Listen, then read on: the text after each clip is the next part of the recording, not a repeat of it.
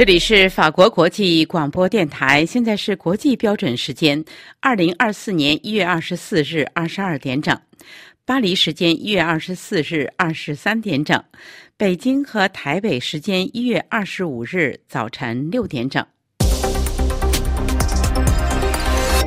下面是新闻节目时间，首先播报今天新闻内容提要。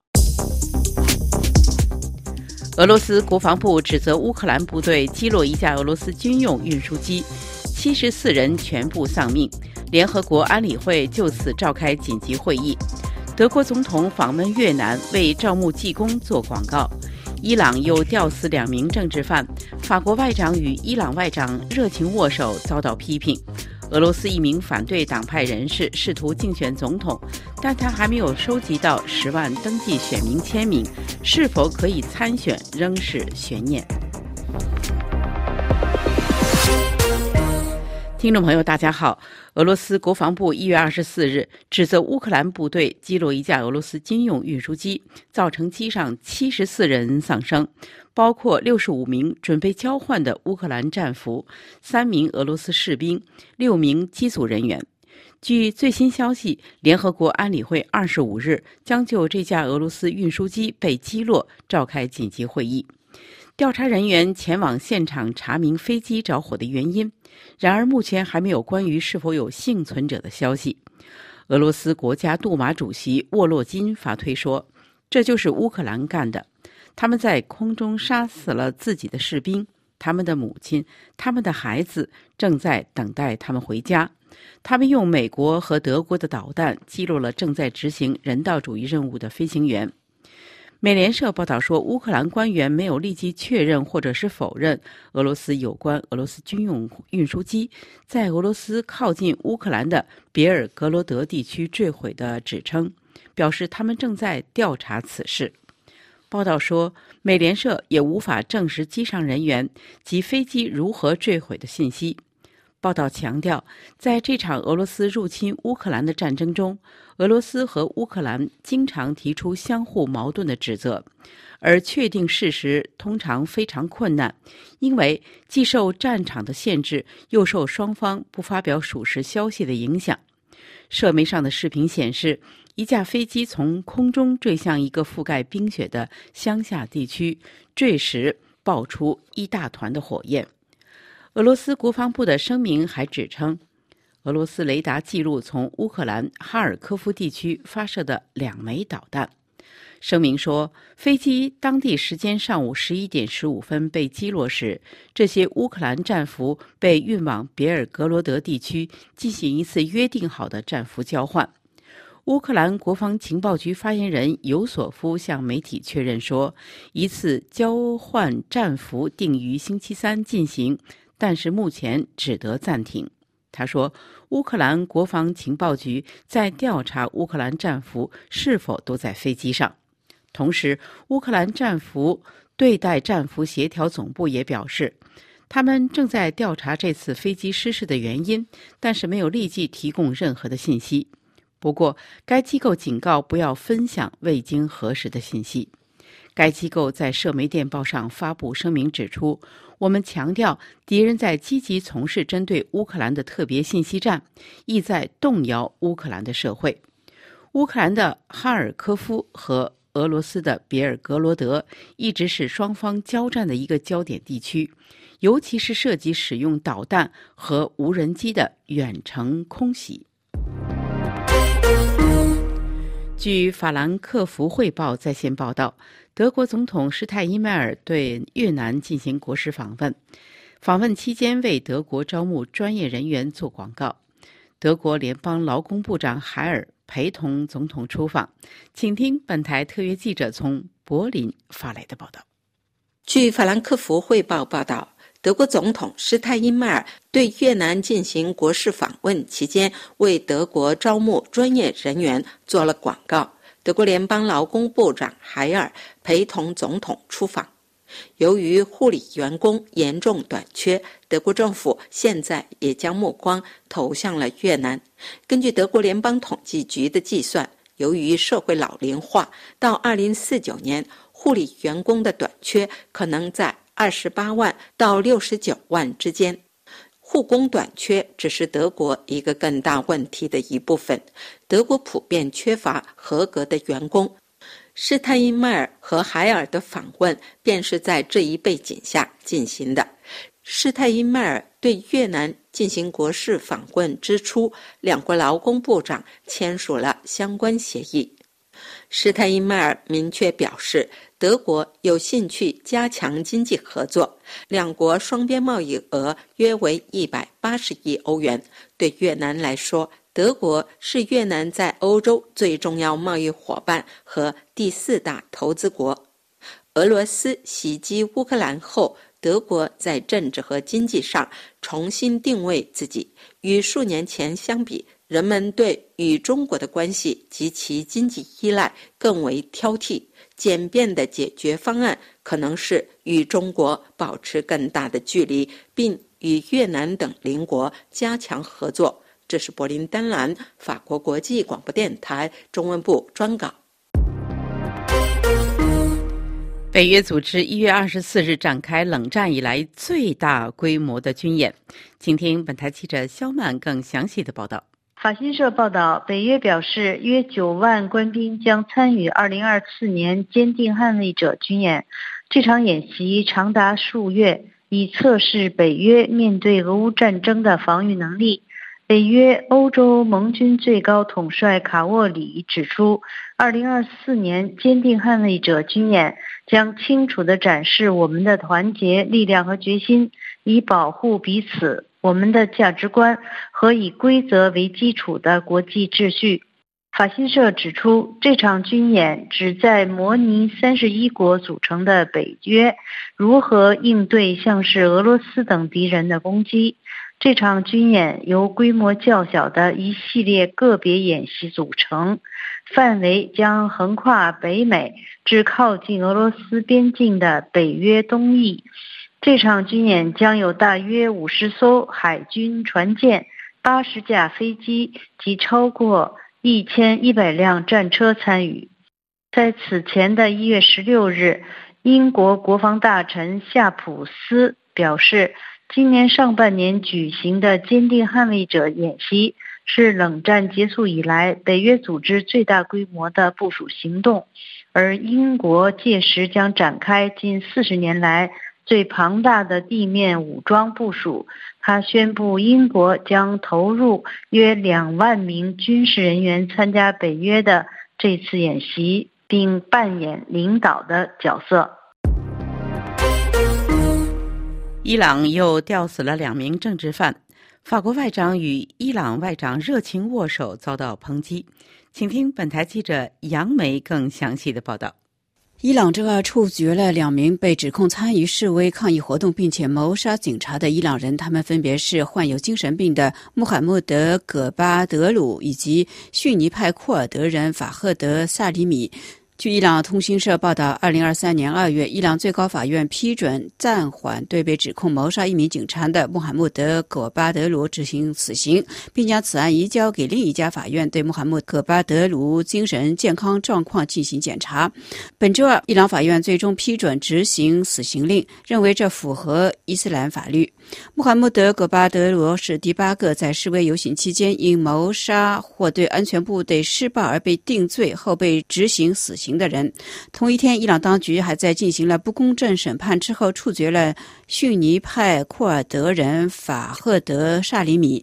国际特赦组织对上述两项处决表示震惊，指出伊朗当局是继中国之后每年处决人数最多的国家。昨天周二，法国政府以最强烈的措辞谴责处决穆罕默德·戈巴德。德罗的行为，法国外交部的新闻稿强调，伊朗当局又一次犯下了严重和不可接受的侵犯基本人权和自由的行为。巴黎还呼吁伊朗当局停止这些处决，倾听伊朗人民的合理诉求。不过，国际反种族歧视和反排犹主义联盟正在对网络盛传的一段视频表示愤慨。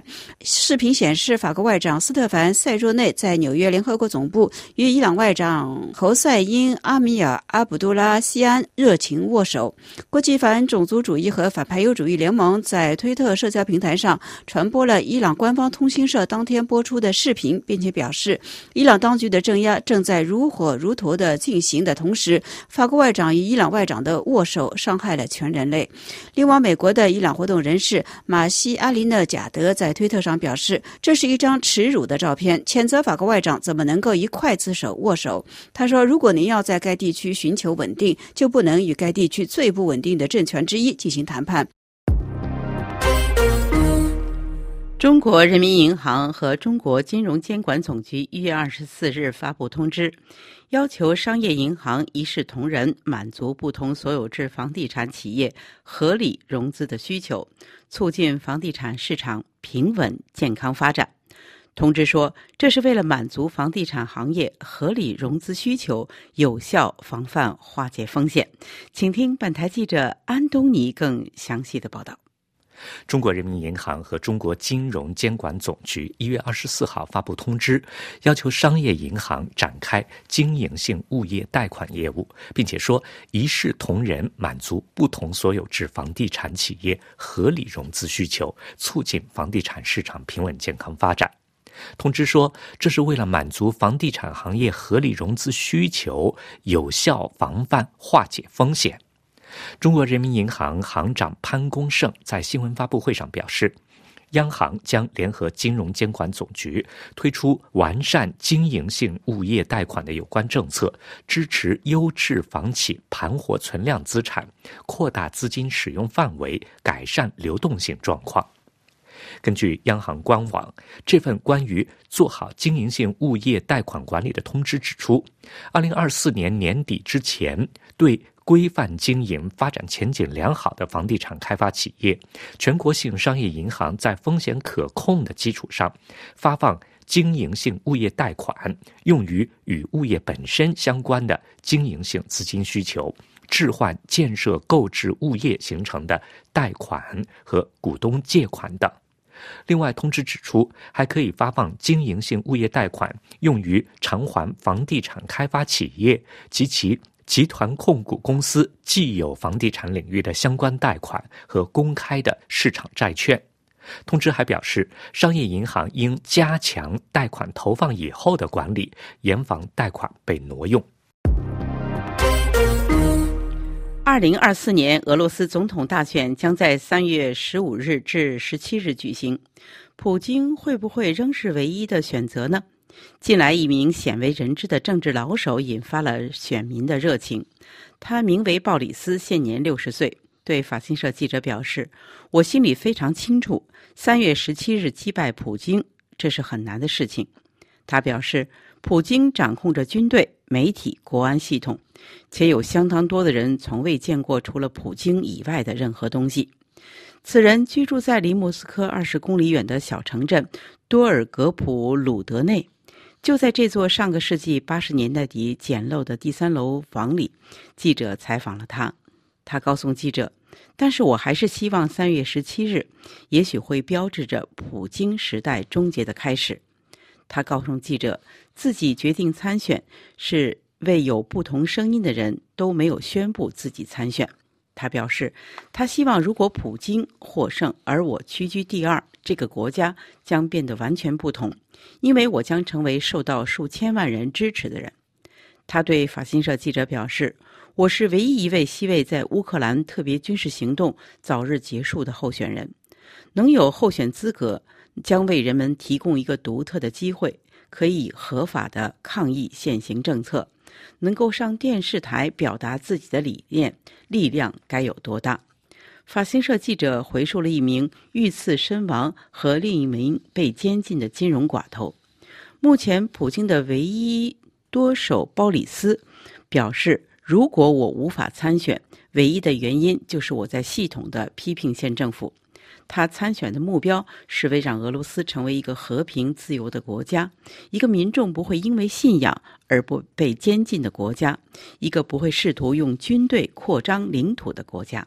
听众朋友，以上是今天的新闻节目，谢谢各位的收听。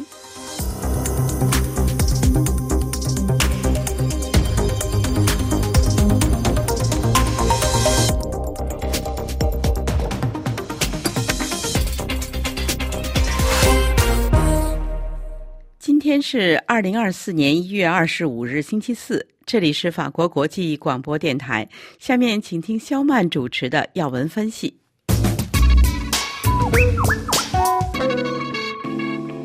听众朋友，在日本的中国媒体人王志安，在台湾的网络脱口秀《贺龙夜夜秀》中提及台湾大选造势的场合像场秀。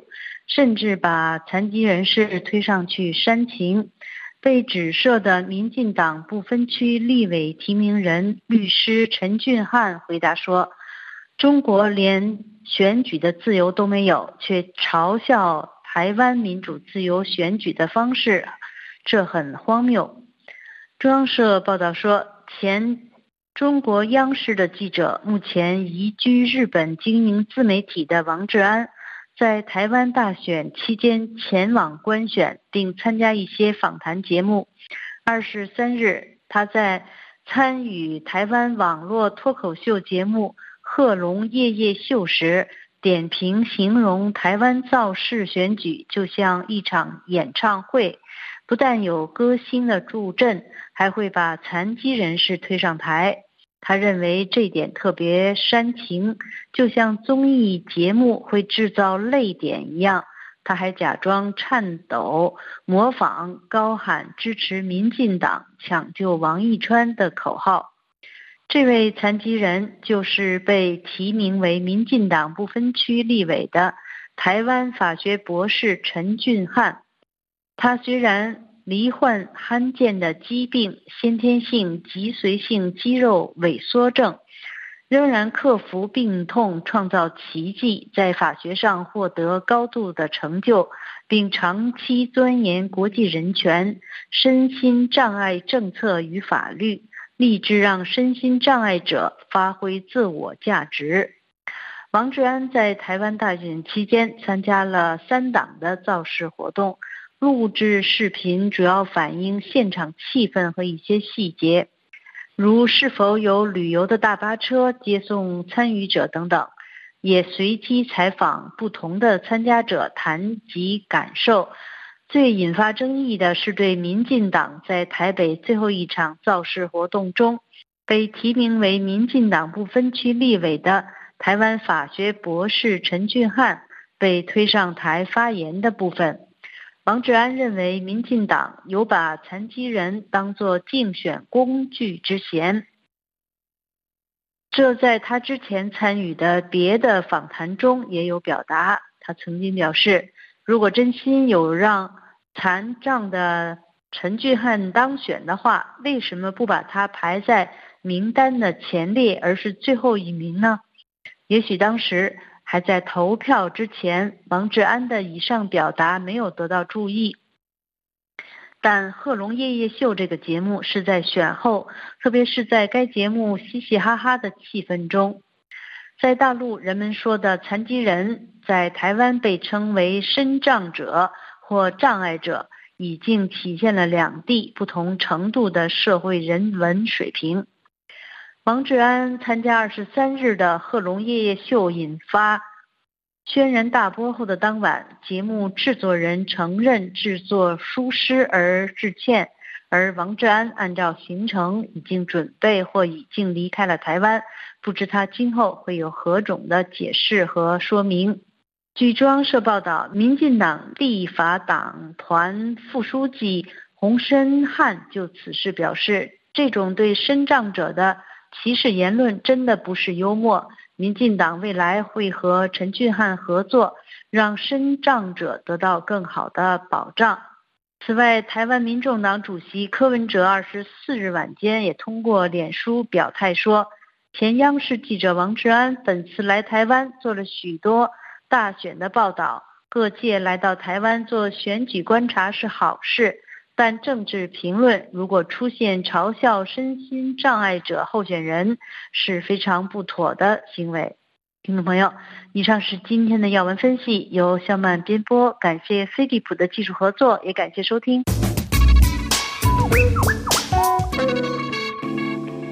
法国国际广播电台，请听安东尼编播的《法国世界报》。各位好，我是安东尼，欢迎收听《法国世界报》摘要。美国总统选举的走向可能很糟糕，这是今天《法国世界报》社论版的一个重点标题。《世界报》的社论首先点出了两个事实。特朗普星期二在美国的新罕布什尔州的共和党党内初选中又赢了。二来，目前的民调显示，在十一月五号的美国总统大选中，特朗普会以绝对多数击败现任总统拜登。法国《世界报》说，特朗普官司缠身，但是这些官司不但没有妨碍他的回归，相反帮他加强了帮派思维、宗派思路。竞选广告露骨的把特朗普称作是上帝的礼物。美国共和党过去是宣扬法治的党，现在却为特朗普这位顽固践踏法治的人撑腰。一大批共和党选民就想再给特朗普一次机会。在新罕布什尔州的党内初选结束之后，美国共和党总统候选人党内初选搞得好像才刚开始就已经尘埃落定的样子。如果特朗普彻底赢了美国共和党的党内初选，他的对手当然就是现任总统拜登。在二零二零年的时候，拜登保证说他只是过渡，要过渡到民主党新一代的领导人那里去。可是现在拜登却深信自己可以和四年前一样再赢一次。拜登最让人诟病的。是他的年龄，因为年龄的关系，他好几次显得疲乏不堪。于是反对拜登的人就说这是衰老的征兆。而特朗普到今年六月，他自己也七十八岁了，要把自己说成是有多鲜肉，跟拜登有本质区别，恐怕也是很难的。因为在一场竞选造势大会上，他把自己的共和党竞争对手错当成了前美国民主党籍的众议员主席佩洛西，不可理喻。于是大家对特朗普也有了怀疑。特朗普这副样子，加上他的一件件的官司接踵而来，于是特朗普的律师们就想尽办法要把官司推到总统选举之后。一旦特朗普赢了，那就又把特朗普放在了凌驾于法律之上的位置了。这一定让不久以后的美国总统大选成为美国历史上最奇怪的一次大选。而且，特朗普的胜选也不是最确定的事情，因为作为共和党的总统候选人，特朗普是最不肯接受选票箱结果的那个人。另一边，美国共和党选民中觉得重振美国需要一个能够打破成规的人来领导，这样的选民人数还正在不断的上升。法国《世界报》说，总统竞选应该是思想之争，有雄心，有乐观的思辨。我们面对挑战，尤其是气候方面的挑战，特朗普这位美国前总统闭口不谈。再这样下去，美国选民将埋葬他们的美国梦。到十一月份，他们没有选择，要么罔顾事实，谴责对美国的蹂躏，要么对特朗普的胡言乱语造成民主被践踏的风险提出警告。法国《世界报》今天还专门发了文章，对特朗普在任期间的外交措施提出了质疑。文章说。当时，美国单方面承认以色列对叙利亚戈兰高地的主权，把美国在特拉维夫的大使馆搬到了耶路撒冷，同时任命了一个力挺以色列在约旦河西岸殖民的人当美国大使，引发了争议。当时，美国还关闭了华盛顿巴勒斯坦代表团，切断了负责巴勒斯坦难民的联合国机构的美方分摊金，推出了一个为以色列单方面利益量身定做的和平方案。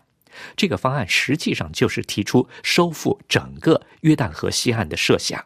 特朗普也把美国手中的牌拿下，没有要以色列做出任何回报。法国《世界报》说，对内塔尼亚胡为代表的以色列右派的出格行径，美国共和党人极力参与抹杀巴勒斯坦方面的质疑声，最后酿成了2023年10月7号巴勒斯坦方面在对现实的冲撞。就在哈马斯屠杀以色列平民的两个星期之前，2023年9月22号，以色列总理到联合国的讲台前展示一幅中东的新地图。根据这幅地图，以色列要把整个加沙和约旦河西岸归为己有。法国《世界报》的结论是：如果美国选民决定把特朗普送回白宫，特朗普将会处在他自己为他的继任留下的伊朗问题和巴以问题的死胡同里。没有迹象显示特朗普对自己的失败有过反思。好了，各位，以上听到的是今天的《法国世界报》摘要，由安东尼编辑主持，感谢收听。法国国际广播电台，请听楚良一编播的东京专栏。一月十九日，东京地方检察厅特搜部以涉嫌政治资金集资宴会收入的回扣没有在政治资金报告书中记载。违反政治资金规制法，对岸田文雄首相率领的自民党第四大派阀岸田派的原会计负责人进行简易起诉。自民党最大派阀安倍派和第五大派阀二阶派的会计负责人进行在宅起诉，执政党自民党三大派阀遭起诉。自民党核心势力集团涉嫌有组织犯罪，三大派阀领导人被迫相继宣布解散涉案派阀组织。在自民党派阀举行政治资金集资宴会时，每位国会议员都分配有销售宴会门票的定额，超额完成定额的收。入被涉案派阀作为回扣返还给议员。政治资金规制法规定，如果有人购买价值超过二十万日元的政治资金宴会门票，必须在政治资金收支报告书收入栏填写购买者姓名、金额。购买日期等详细信息，但是遭起诉三派阀，无论是派阀组织还是国会议员，都没有记录在案。二零二二年十一月六日，日本共产党机关报《赤旗新闻周日版》。暴露了这一问题。文章发表后，该报记者采访了神户学院大学教授上内博之，他是验证政治资金收支报告书的专家，曾多次提起刑事告发。上内李博之认为这是非常重要的曝光，并开始亲自调查此事。上类教授调查了自民党五个派别的政治团体收入明细表，并将其与总务省公布的业界政治团体的支出栏进行了比较。发现了购买宴会入场门票的行业政治团体将此记录为支出，但出售宴会门票的自民党派阀没有记载的一些情况。三个月后，他发现2018年至2021年期间，总共有约4000万日元的申报遗漏，并向东京地方检察厅提出刑事告发。上类教授的刑事告发引发了检方的搜查、逮捕、起诉等一系列行动，使自民党为危如累卵。读卖新闻在一月十九日到二十一日进行的全国民意调查显示，百分之六十一的回答者。表示自民党派阀应该解散。对于是否认为应该修改政治资金规制法以强化监管，百分之八十六的回答者表示应该如此。远超不这样认为的百分之八。以派阀政治为核心的自民党正面临建党以来最大危机。以上东京专栏由法广特约记者楚良一转播。下面为您重播今天新闻主要内容。俄罗斯国防部指责乌克兰部队击落一架俄罗斯军用运输机，七十四人全部丧命。联合国安理会将就此召开紧急会议。德国总统访问越南为招募技工做广告。伊朗又吊死两名政治犯，法国外长与伊朗外长热情握手遭到抨击。俄罗斯一名反对党派人士试图竞选总统，但他还没有收集到十万名登记选民签名。是否可以参选仍是悬念。法国国际广播电台，请听杨梅编播的生态健康科技专题节目。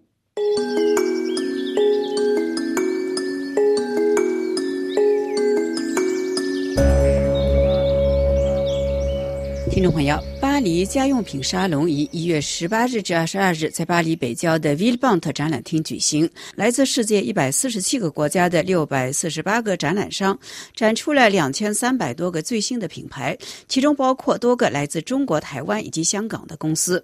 台湾的灯具制造商 Meta Design 的产品不仅造型线条简单明快，而且使用的原材料都取材于建筑废料。产品的设计与制作完全纳入了节省原材料。循环回收的环保理念激发了记者的兴趣。该品牌的设计经理郑远阳先生这样向法广记者瑞迪介绍说：“我来自台湾，对，然后我们主要是以灯具为主的一个厂商，我们品牌叫做 Meta Design。那我们这次带来我们全新的概念，所有的灯具都是用回收的材料所制作的。”对，就是整个这个作品的这个风格全都是非常简单的，是这是你们追求的一种风格吗？是因为我觉得我们觉得在产品的设计上面，我们想要表现的是它的概念，就是回收的概念，然后再用作品来去诠释它，所以它每一个设计都有它想要表达表述的一些意涵在里头。像这个灯具，它是用那个回收的铁卷门，对，那铁卷门都是一般我们在街廓上可以看到的一个。一个景象，那我们就由灯光的透与不透去诠释这个建筑物的概念。那可以不可以给我们介绍一下您身后的这些小灯？OK，这也是这也是回收来的产品做的吗？是，这也是回收来的材料去做。这个材料是源自于我们有一些老房子，它拆除，它都有一些门梁或是屋梁。那我们就把这些屋梁给拆下来之后，就把它削成薄片，然后再用热压的技术，曲目热压的技术，把它制作成灯具。但是这个灯它的制作是虽然是回收的原料，但是它融入了一些现代的技术，是吧？是因为呃，我们可以在这盏灯上面，它可以调整不同的亮度，它有三个亮度可以选择。那我们用触控的方式，让它可以很轻松的去控制它。对，很直觉的可以去使用它。采用这个回收呢，也就是适应现在这个环保的一些呃理念，呃这种潮流。那有没有从电的消耗、能源消耗上有这个呃考虑呢？因为我们现在所使用的光源是现在最主流的 LED，所以它本身在灯光电源的转换效率上面是非常高的。所以你看到这盏灯，它其实只耗费一瓦的电力，但它就可以提供这么亮的亮度。所以它其实，在电力的节省节约上面是有它的效果。LED 本身就有很高的能源转换率，它大概有百分之九十七的能源转换率，跟我们原本使用的这个钨丝灯泡它有很大的差异。对，所以现在我们的灯具大部分都是转换用 LED 作为它的材料。我们在创作的同时，其实我们也会去考量到它的实用性，因为毕竟它是一个灯具。那比如说我们在思考这些灯具的时候，都会去思考它的情境。这盏它是床头的阅读灯，对。那其实这墙上这一边这个它也是阅读灯，因为有时候我们在半夜我们在看书的时候，我就可以用下面的光去去做阅书本的照射。然后上面也许我们现在其实，在睡觉的时候常喜欢划一下手机，对，看一下啊社群平台，对。那这就是一个辅助的光，它不会让那个光源直接就从手机而来，对。那去啊降低你眼部的眼睛的压力。对，所以在这些我们都有把这个实用的效果它考量进去。我们还有一个主题是从建筑的这个议题而来的，就是当我们在盖新的房子的时候，我们会产出很大量的废弃物。那我们在台湾，我们就有跟呃建筑的产业合作，那从他们的工地里面回收一些不要的废弃物，或者是剩余的料件，然后来制作家具或者是制作灯具。所以现场我们可以看到这一盏灯，或者是这盏吊灯，它都是从工地的阴架，我们把它回收回来，然后来制作成灯具，或者说一些桌上型的小的物件，那让这些呃原本在工地大量产生出来的这个废弃物，它可以重新再被使用，然后或是回到它完成后的这个建筑物里头。对，那这是我们在呃台湾想要推的一个概念，就是我这个案子。产生出来的废弃物，在盖好房子之后，这些东西转换成其他的用具，或者是灯具、家具，或是艺术品，再回来它原本的地方。非常感谢台湾灯具制造商 Meda Design 的设计经理郑远阳先生接受法广记者瑞迪的采访。本次节目是由杨梅编播，要感谢玉丽的技术合作，更感谢各位的收听。我们下次节目再会。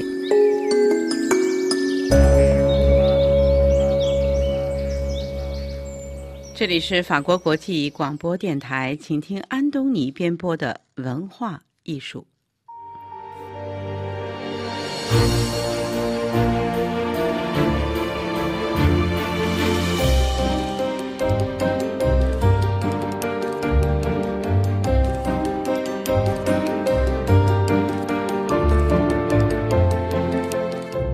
各位好，我是安东尼，欢迎收听文化艺术。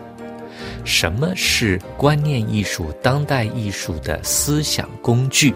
什么是酝酿观念艺术和当代艺术的思想土壤？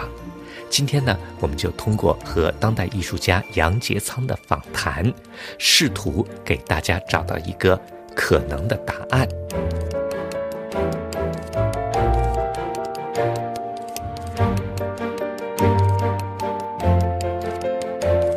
哲学是个思想工具，其实它是为想法服务的，它是一个一个帮你看清楚问题的一个工具、一个框架和分析方法。那给我感觉，黄永平自己呃去看这些工具，看哪个工具适合，适合他用。你是自己去找工具呢，还是呃让天呐帮你把工具拿来？嗯。啊，这个不一样啊！永平是读书人嘛，啊，他很喜欢维根斯坦啊那种，比如还有很喜欢那个那个马塞杜松啊，还有波伊斯这种，完全是通过思想啊，通过哲学做观念的。我的是很潇洒的，嗯，不能说是我没有哲学，我的哲学呢就是很生活，就是很直接，嗯，就是更多的说更加道啊。嗯，不是道家，也不是道教，反正还是道啊，就在路上，所以就就显得就是呃从容一些，嗯，就是不要，我不喜欢跟西方的那些哲学家里面找找这件，我也读他的书，但是我想，如果我靠更靠哲学的话，我的艺术就是缺乏了我野蛮性的那一块，就是野性的那一块。当然，我也不能叫野性，就是说缺乏他那种 我自己以为的那一种呃，嗯，就是不是很正确的那一块。你的图像横空出世也好，或者是呃。看上去认认真真也好，归根到底，你把它看作是一种痕迹呢，呃，还是把它看作是一种异想天开？我觉得还是创作。呃，我是一个图像的创作者。嗯，我是肯定是痕迹了，对吧？但是我是觉得我是有参与感的。我是活在这个时这个时代里面，我就不希望我脱离这个时代。呃，也不要脱离我的生活和我的痕迹，所以这一点呢，我就借助了马蒂娜的判断。因为我有时候也很难说，因为我在处在一种昏迷状态创作的时候，我有时候要找一个呃肯定的声音。所以，如果马蒂娜他觉得这个作品不能展，我是不拿出去的。这一点我是很守住这一点。如果马蒂娜觉得这个东西很好，那我就会再深化它。这是这是可能艺术家只有我有有这个有有这个这个判断。你怎么看待一个集体展览 展展览里边的这个 集体思路，就是策展思路和个体作品之间的关系？是演员和导演的关系吗？啊，这个问的好。我这个三四十年我在西方参与了以后，我觉得策展人的时代应该过去了。我觉得他们太有权力感，包括从那个那个最早的那个那些策展人啊，包括后来跟上来的那些人。我觉得他们把艺术家看成材料了啊，他们更多的把他自己变成是一个哲学家或者思想家，或者说是艺术家来的弄。我很喜欢的就是一个展览或者一个策展呢，就还是看艺术啊，看作品，然后艺术家是次要的，作品是最重要的，然后艺术家是次要的，策展人是退出舞台的，因为策展人不要放在第一位。但是这个三四十人恰恰相反，策展人变成了一号，艺术家变成大明星，然后作品越来越弱，这一点我觉得应该结束。不好意思，我这提的比较尖锐，因为我们也会也会过去，也会死亡，是不是？那以后再留下来的东西还是作品嘛？所以你能够留得住两百年吗？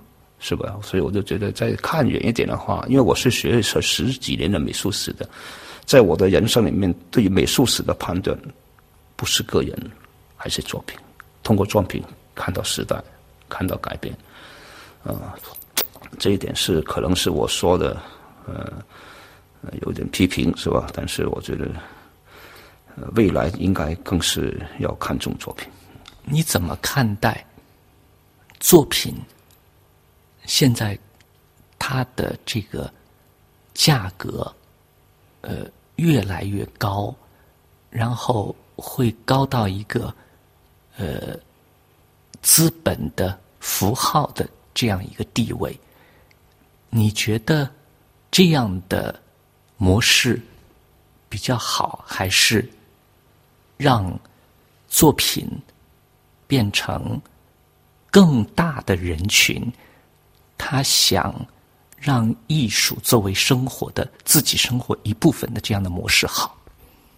我没有想过这么深刻，但是我觉得作品的价格最好等艺术家死了以后啊，我是同意它很高啊，但是这个艺术家不要享受这个 这个好处啊，这样子的话也就对得起收藏家，也对得起艺术家本人，也对得起作品。假如它真有意义，那它会高的啊。比如你看我们现在沉淀下来，那现代艺术里面的那些过去的人物，怎么高都不高。比看，比如像马托比，是吧？我就觉得。他尽管是五十万欧元一个作品了，我觉得还是还是很低的。相比于 j o c k s o n Pollock 这种，我觉得他还是应该再加一个零，是吧？因为他是真的改变了一个时代的艺术家。呃，像还活着的，我就觉得还是要小心，是吧？因为那肯定跟资本有有有有瓜葛是吧？这个我是打一个问号的，特别是很年轻的一些艺术家。这个是怎么看呢？就我不反对价格高，我还是觉得还是应该有一个时间嘛，是吧？当然，它肯定是个资本啊，艺术就是资本，这没问题。但是，呃，作为一个还活着的艺术家，最好就呃有一段有一点距离。比较自由一些，比如有一些艺术家跟一个好画廊合作，画廊就要求你的价格到了那个地方的作品不能每年超过五个作品了，你怎么办了？是吧？我那年刚那一天刚好画了七张了，怎么办？是吧？那个这个艺术家不能这样受控制的。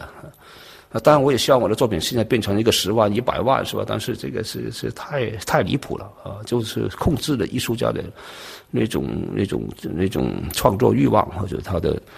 嗯，他的他的生活了，甚至嗯，我我更欣赏就是自由一点，就是不要不要有个订单给你，或者说有一个规定你多少钱呢，然后多少张啊，这样。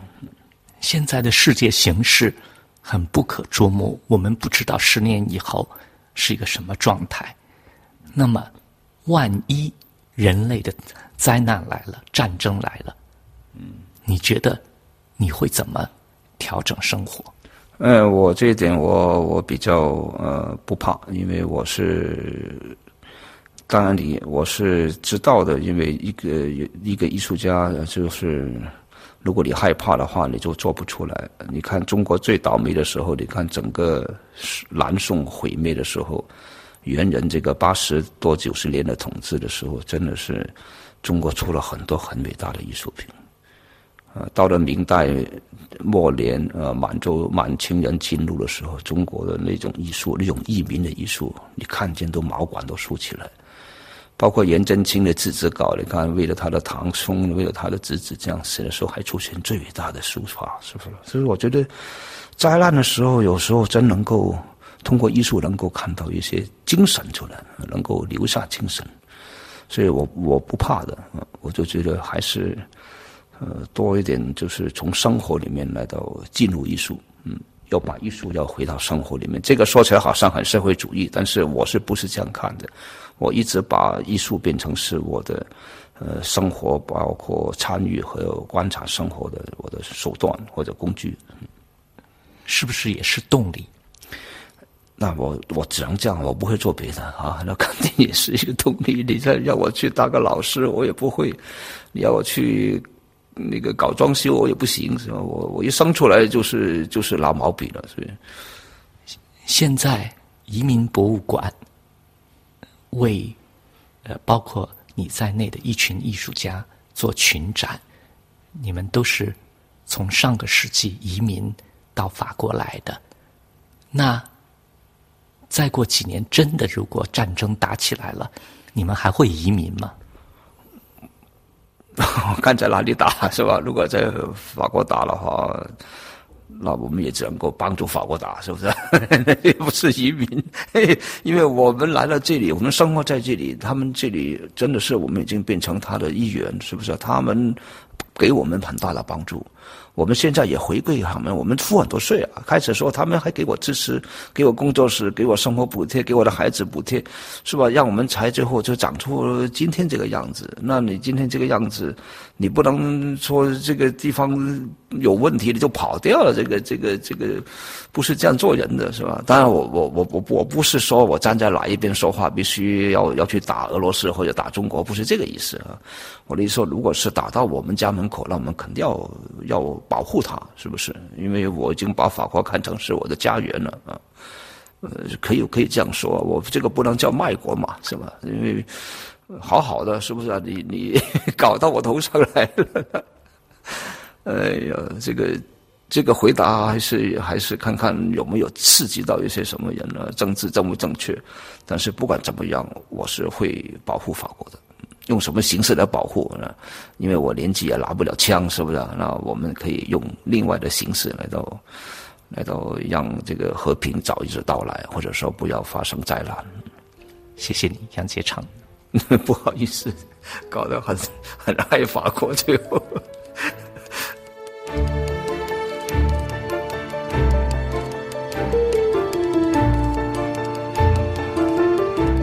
谢谢杨杰仓。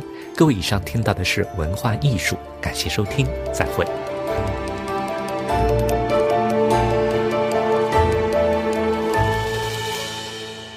这里是法国国际广播电台。最后，请听珍妮特编播的法国文化遗产。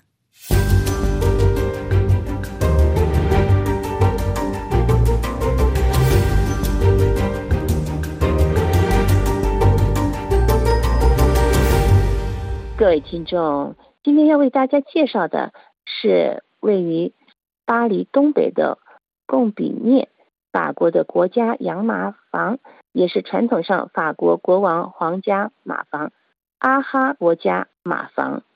阿哈国家马房是位于巴黎东北贡比涅当地的地区，与当地的生活息息相关。它的所在地原本是与法国。国王打猎有关的历史，这当然与一个森林有关了。过去法国的国王都会来到这里打猎、打野兔、各种野生动物。不过，现今遇到一些障碍，阻碍了打猎的传统活动。这个曾经的法国马房位于漂亮偌大的贡比涅森林，占地一万四千公顷。经过几个世纪以来，每一任的法国国王。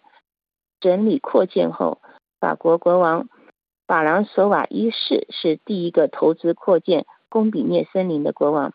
接着是路易十四，然后是路易十五，都进行了开拓森林的整治，打造了三百公里的道路。这个大森林中有一个国王的行宫，是给皇后厄吉呢使用的。一八六一年，拿破仑三世修建它。为的是让他的皇后可以接待他的客人到此来打猎。俄信的皇后喜爱骑马，在森林中漫步，但她经常迷路，毕竟这是一万四千公顷的大森林啊。拿破仑三世于是找到一个方法，容易辨识方向。他在森林里竖起了一根大石柱，上面注明方向以及去哪里的名字。上面标示的方向地点有一个红色的标志。的表示朝着反方向走，就可达到贡比涅国王马房。现在我们就来到著名的文化古迹遗产——法国国王的国家马房。路易十五建造的马房，路易十五特别喜爱贡比涅，他委托著名的建筑师加贡·加布耶勒为他打造了这个马房，然后接着替他修复他自己的王宫。路易十五的要求是能够立刻拿到马匹，骑马立刻出发去打猎。这里接近一个教堂，路易十五非常的虔诚，一定固定去这个教堂做礼拜。从远处望去，有两栋建筑，右边是给骑马的客人练习骑马的实习生住的，左边是马房的工作人员，马夫。在当时是国王最重要的故宫，他负责照顾所有国王马房的事务。我们来到偌大的国王马房，可以看到每个隔间的马房里有两匹马拴在墙上，漆上红色油漆的马房门。这是十八世纪打造的马房，在十九世纪有修改过。十八世纪时，这里的马房总共养有两百八十匹马。为什么需要这么多匹马呢？一方面是为了供应国王的需要，打猎马匹会很累，需要常常更换马匹。同时，路易十五有个军队骑兵部队，多达一万五千名骑兵，对于当时那是很大的阵仗，需要很多的马匹。那么，这个大马房为什么会成为国家级的马房呢？根据阿哈国家马房的马鞍配备房的女主管。马丽翁指出，法国从一六六五年开始决定设立这个专门生产国王专有的马匹以及法国马的种类。为了避免打仗时法国必须到国外去买马匹，那么一八七六年设立的这个马房，那时候不再生产打仗用的马国法国的种马，因为没有什么大作用，但却开始精益求精。改良每一种法国种马，当时的国家马房就是选出最优秀品种的马匹、最优良马匹的精子来交配。经过一整个世纪，贡比涅挑选出当地最杰出的马匹。但为何这些马房现今都是空空荡荡的呢？一七三八年，这里曾经是最漂亮的马房，这是十八世纪美丽的建筑古迹，但后来却被卖掉了，因为一九九九年整个阿哈体系进行了改革，以便到了二零一一年可以逐渐把这些马房的生产工作转手给别人，因为太大了，而且维持的经费国家开销太大。纳税人负担很重，需要找到接手的人，必须找到另一个解决经费的办法，找到另外一个目的来使用这个国家马房。现在马匹的交配工作是交给私人单位进行的。自从二零一五年，没有任何一匹马匹是由阿哈单位来负责交配生产的，而是交给私人来继续负责这个养殖法国国家种马的。重任，各位听众，以上节目是由珍妮特为您主持的，感谢我们的法国同事居力的技术合作，同时更感谢您忠实的收听，我们下次节目再会。这里是法国国际广播电台，下面最后一次为您播报今天新闻内容提要。俄罗斯国防部指责乌克兰部队击落了一架俄罗斯军用运输机，七十四人全部丧生。联合国安理会就此召开紧急会议。德国总统访问越南为招募技工做广告。伊朗又吊死两名政治犯。法国外长与伊朗外长热情握手遭到抨击。俄罗斯一名反对党派人士试图竞选总统，还没有收集到十万名登记选民签名，是否可以参选？仍是一个悬念。这里是法国国际广播电台，本台对亚洲的第一次华语节目播音到此即将结束。本次节目由小乔为您主持，特别感谢阿亚的菲利普的技术合作，更感谢大家的忠实收听。最后，我们一起来欣赏兰贝哈特斯演唱的歌曲《疯狂富》。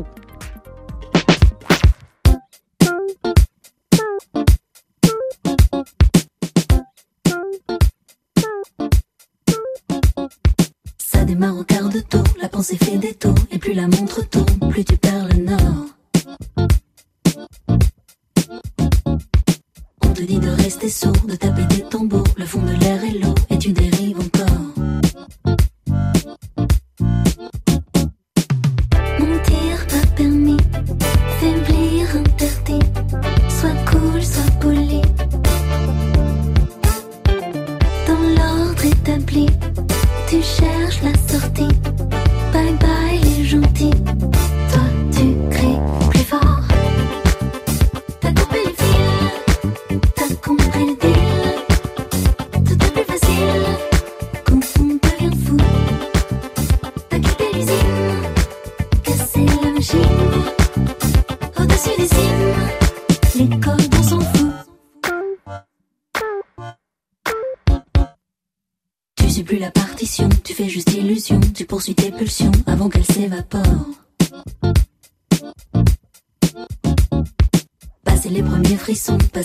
du con, t'as enfin pu dire non et tu l'as dit très fort.